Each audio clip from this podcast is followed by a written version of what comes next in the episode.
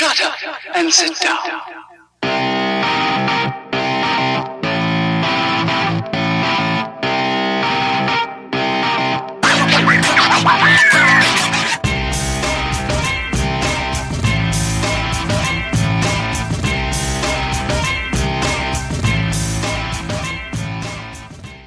O Clube da Luta, capítulo 2 Os grandes braços de Bob se fecham em torno de mim, e eu fico espremido, no escuro entre suas novas tetas suadas, penduradas e enormes, tão grandes quanto imaginávamos que Deus seja.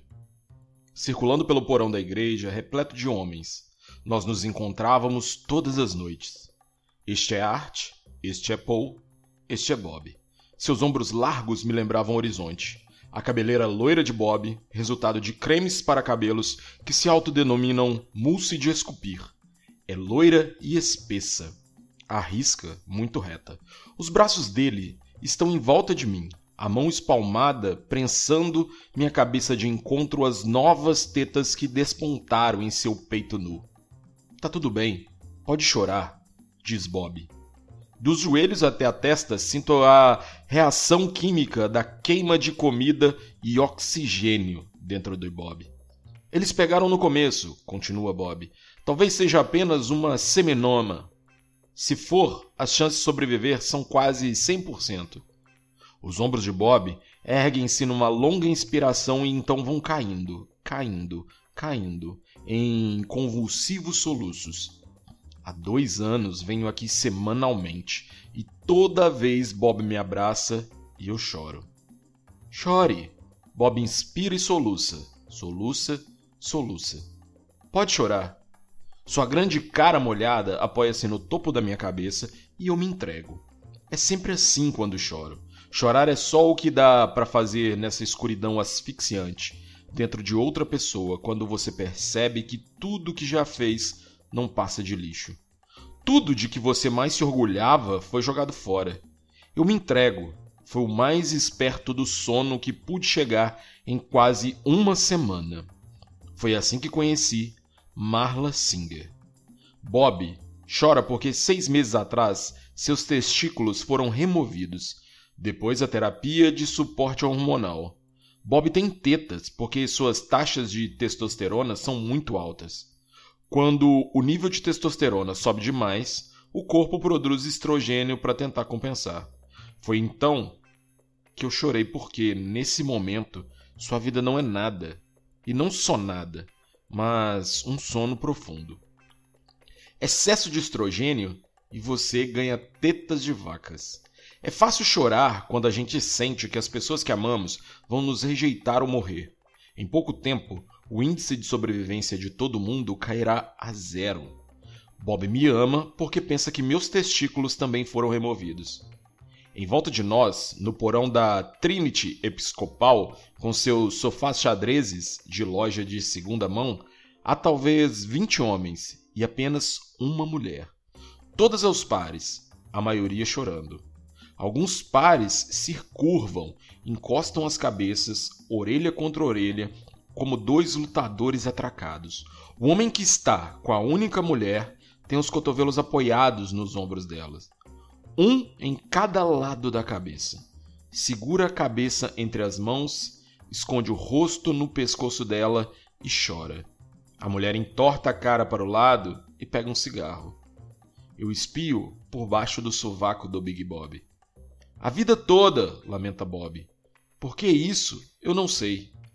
A única mulher presente nos Remanescentes Unidos, o grupo de apoio ao câncer testicular, essa mulher fuma um cigarro, sob o peso de um estranho e seus olhos acabam encontrando os meus.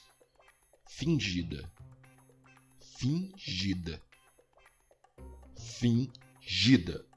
Cabelos curtos, pretos, desgrenhados, olhos redondos como num desenho animado japonês, cor de leite aguado, amarelada, um vestido estampado com rosas escuras. Essa mulher também estava no meu grupo de apoio à tuberculose da sexta-feira à noite. Estava na minha mesa redonda de melanoma de quarta à noite. Na segunda, estava no meu grupo de discussão sobre leucemia. Os firmes na fé, Atrás da cabeça dela, pouco abaixo do centro, tem um pino entortado, enfiado no couro cabeludo branco. Quando a gente procura esses grupos de apoio, todos têm nomes mais ou menos otimistas. O meu grupo de quinta-feira à noite, de parasitas do sangue, chama-se Livres e Soltos. O grupo que frequentei de parasitas do cérebro chamava-se Para Cima e para o Alto. Tarde de domingo, com os remanescentes unidos, no porão da Trinity Episcopal e essa mulher está outra vez aqui. O pior é que não consigo chorar com ela me olhando.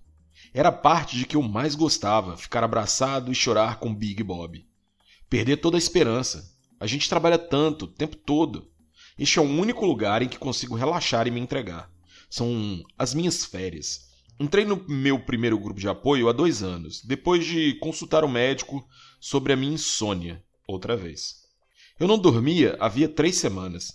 Três semanas sem dormir e tudo se transforma numa experiência extracorpórea. O médico disse: a insônia é apenas um sintoma de algo muito maior. Descubra o que está errado de fato. Ouça seu corpo. Eu só queria dormir. Queria aquelas cápsulazinhas azuis de amital sódium de 200mg. Queria os tubinhos vermelhos e azuis de Twinal os batonzinhos de seconal.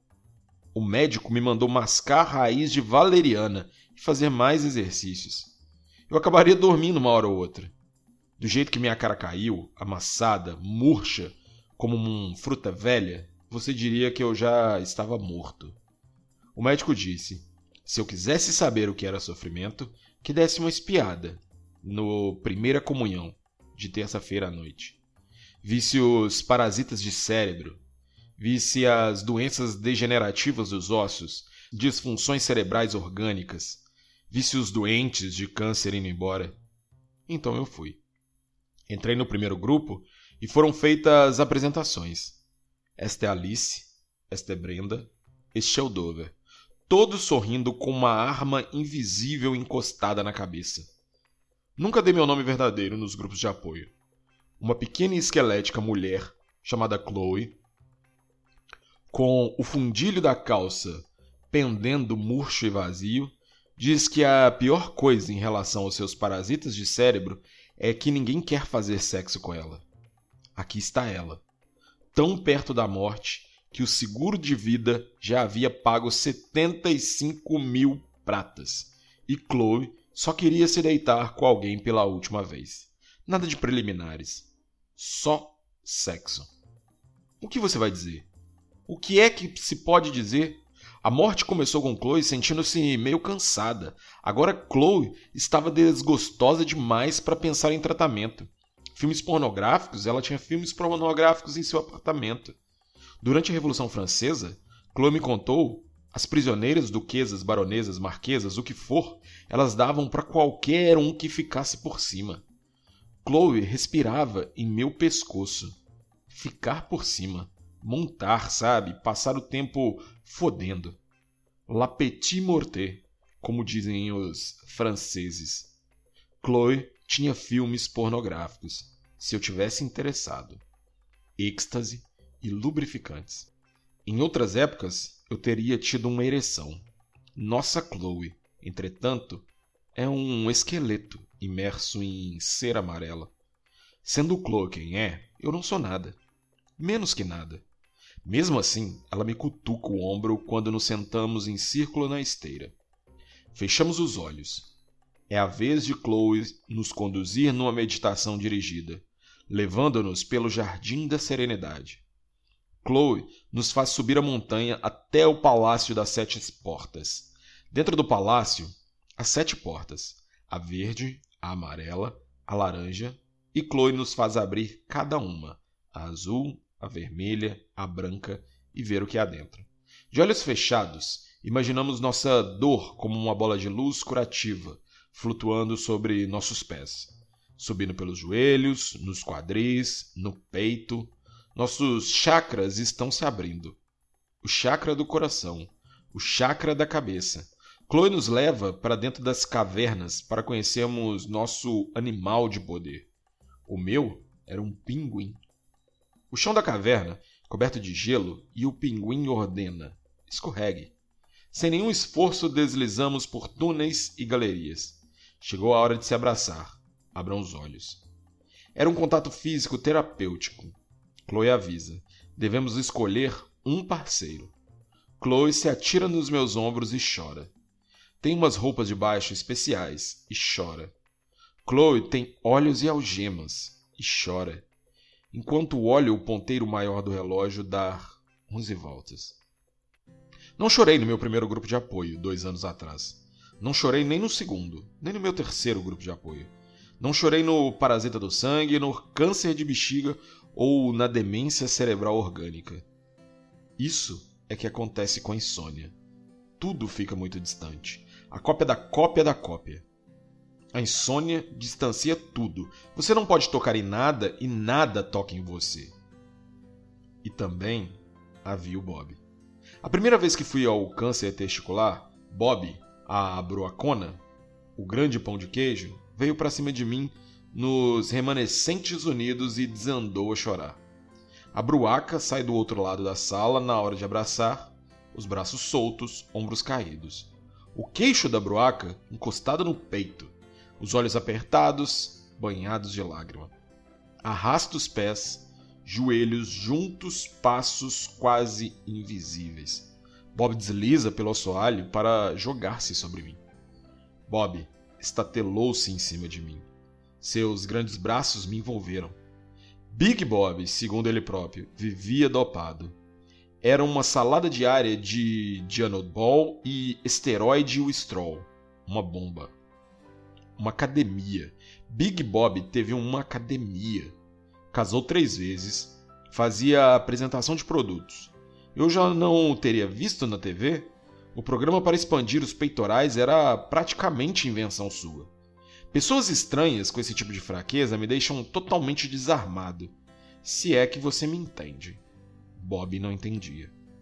Talvez por só ter descido um de seus huevos, ele sabia que era um fator de risco. Bob me falou da terapia hormonal pós-operatória.